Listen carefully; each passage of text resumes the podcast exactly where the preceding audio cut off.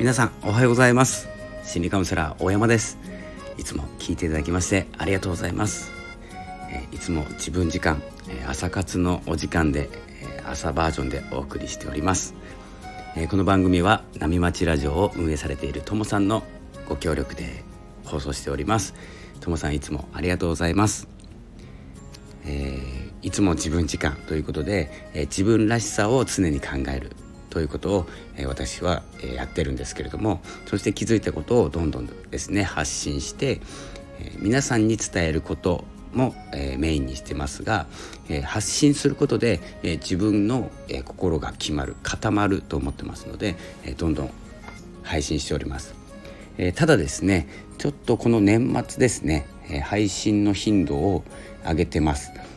で、えー、次からはですね次からというか来年ぐらいからは頻度を落としてですね配信しようと思ってます。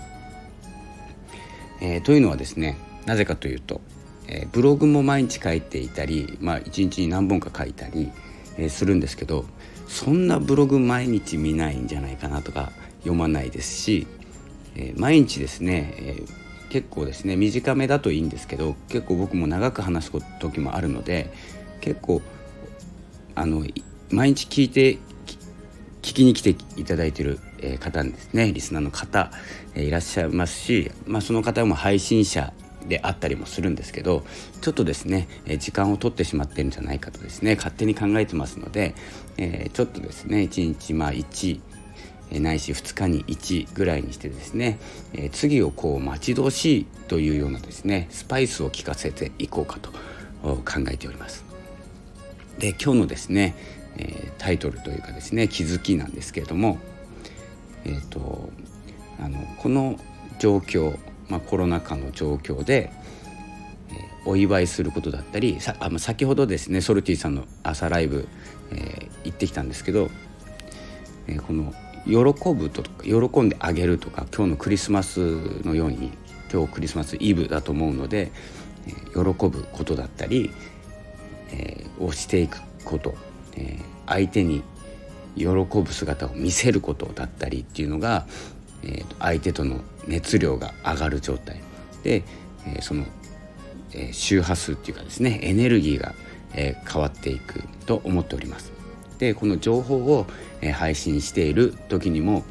えー、実はですねエネルギーの周波数帯が同じ人しか、えー、集まらないと思っております。で先ほどお話ちょっとしたんですけど、えー、エネルギーの話をソルティさんがされていて僕がするなら宇宙エネルギーの話になってしまうという話だったんですけど、えー、僕もですね、まあ、そんな詳しいわけじゃないんですけど、まあ、好きぐらいの感じです。なので、えーと、この宇宙エネルギーの、えー、法則とかっていうのもですね、まあ、自分なりの解釈で行ってるんですけどそれがですね、まあ、その先ほど言った周波数帯えー、これがですねラジオと一緒で、えーと、FM とか AM とかこのアプリも、うんと、そうなんですけどアプリの周波数帯なんですけどで周波数帯を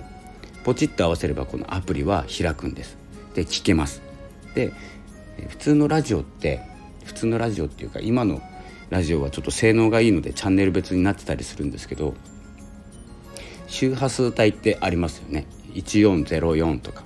でちょっとずれると聞こえないんですよ。えー、こんな感じで、えー、僕たちの情報のエネルギーとか熱量のエネルギーの周波数帯っていうのが段階に分かれていて、えー、ちょっとでもずれると実はやりたくないんだよなと思ったりするとその情報から、え周波数帯がずれてしまいます。なので欲しい、えところの周波数帯にいるとその情報がまあ、極端に言うと聞こえるという状態になるんですね。なので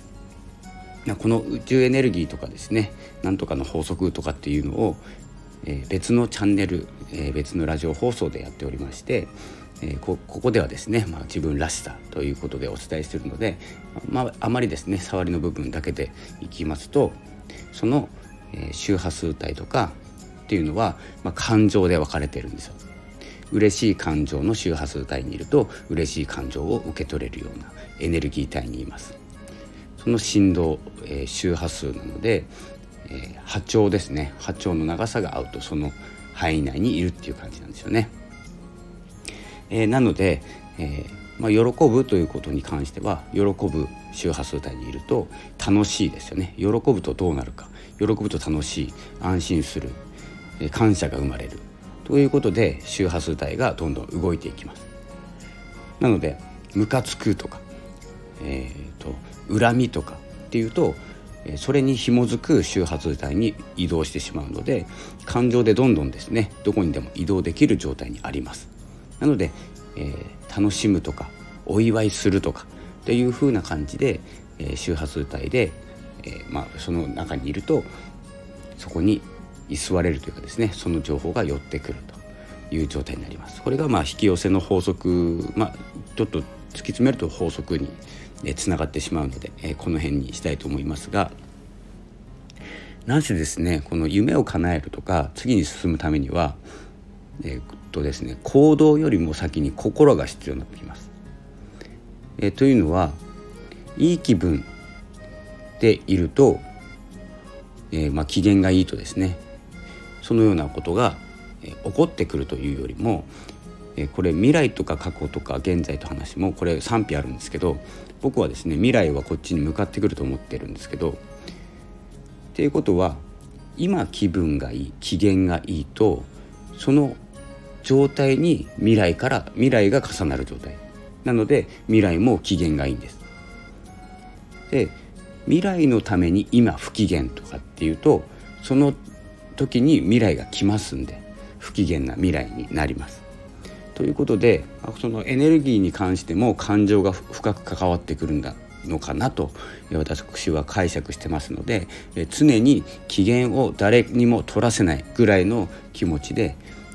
機嫌よくということがいい未来、え、自分にとっていい未来を招き入れるっていうことになるんじゃないかなと思っていますちょっとですね今日は木曜日ですよね。ですね。12月24日木曜日クリスマスイブ。朝から変な話しました、えー、失礼いたしました。ちょっと気づいたものですから、えー、ボイスログとしてですね今まではブログに書いてたんですけれどもボイスログとして残させていただきました、えそれでは深い話をお聞きになりたい方はちょっとですね、まあ、何本かに分けないと経済がおかしくなるぐらい話をし始めますので是非レターの方で、えー、お話、えー、お話はしないんですけれども、えー、ご要望があれば受け付けております。これ言ってですねレター来たこと一回もないですから、えまあ、僕も安心してるんですけどもうその話詳しく聞かせろとかですね、えー、掘り下げて聞かせろって言われると僕も困ってしまいますので、まあ、できるんですけどね、えー、尺が足りないので。今度ライブでですね、まあ、1対1でやろうかなと思います、えー、それでは、ね、この辺で失礼したいと思います、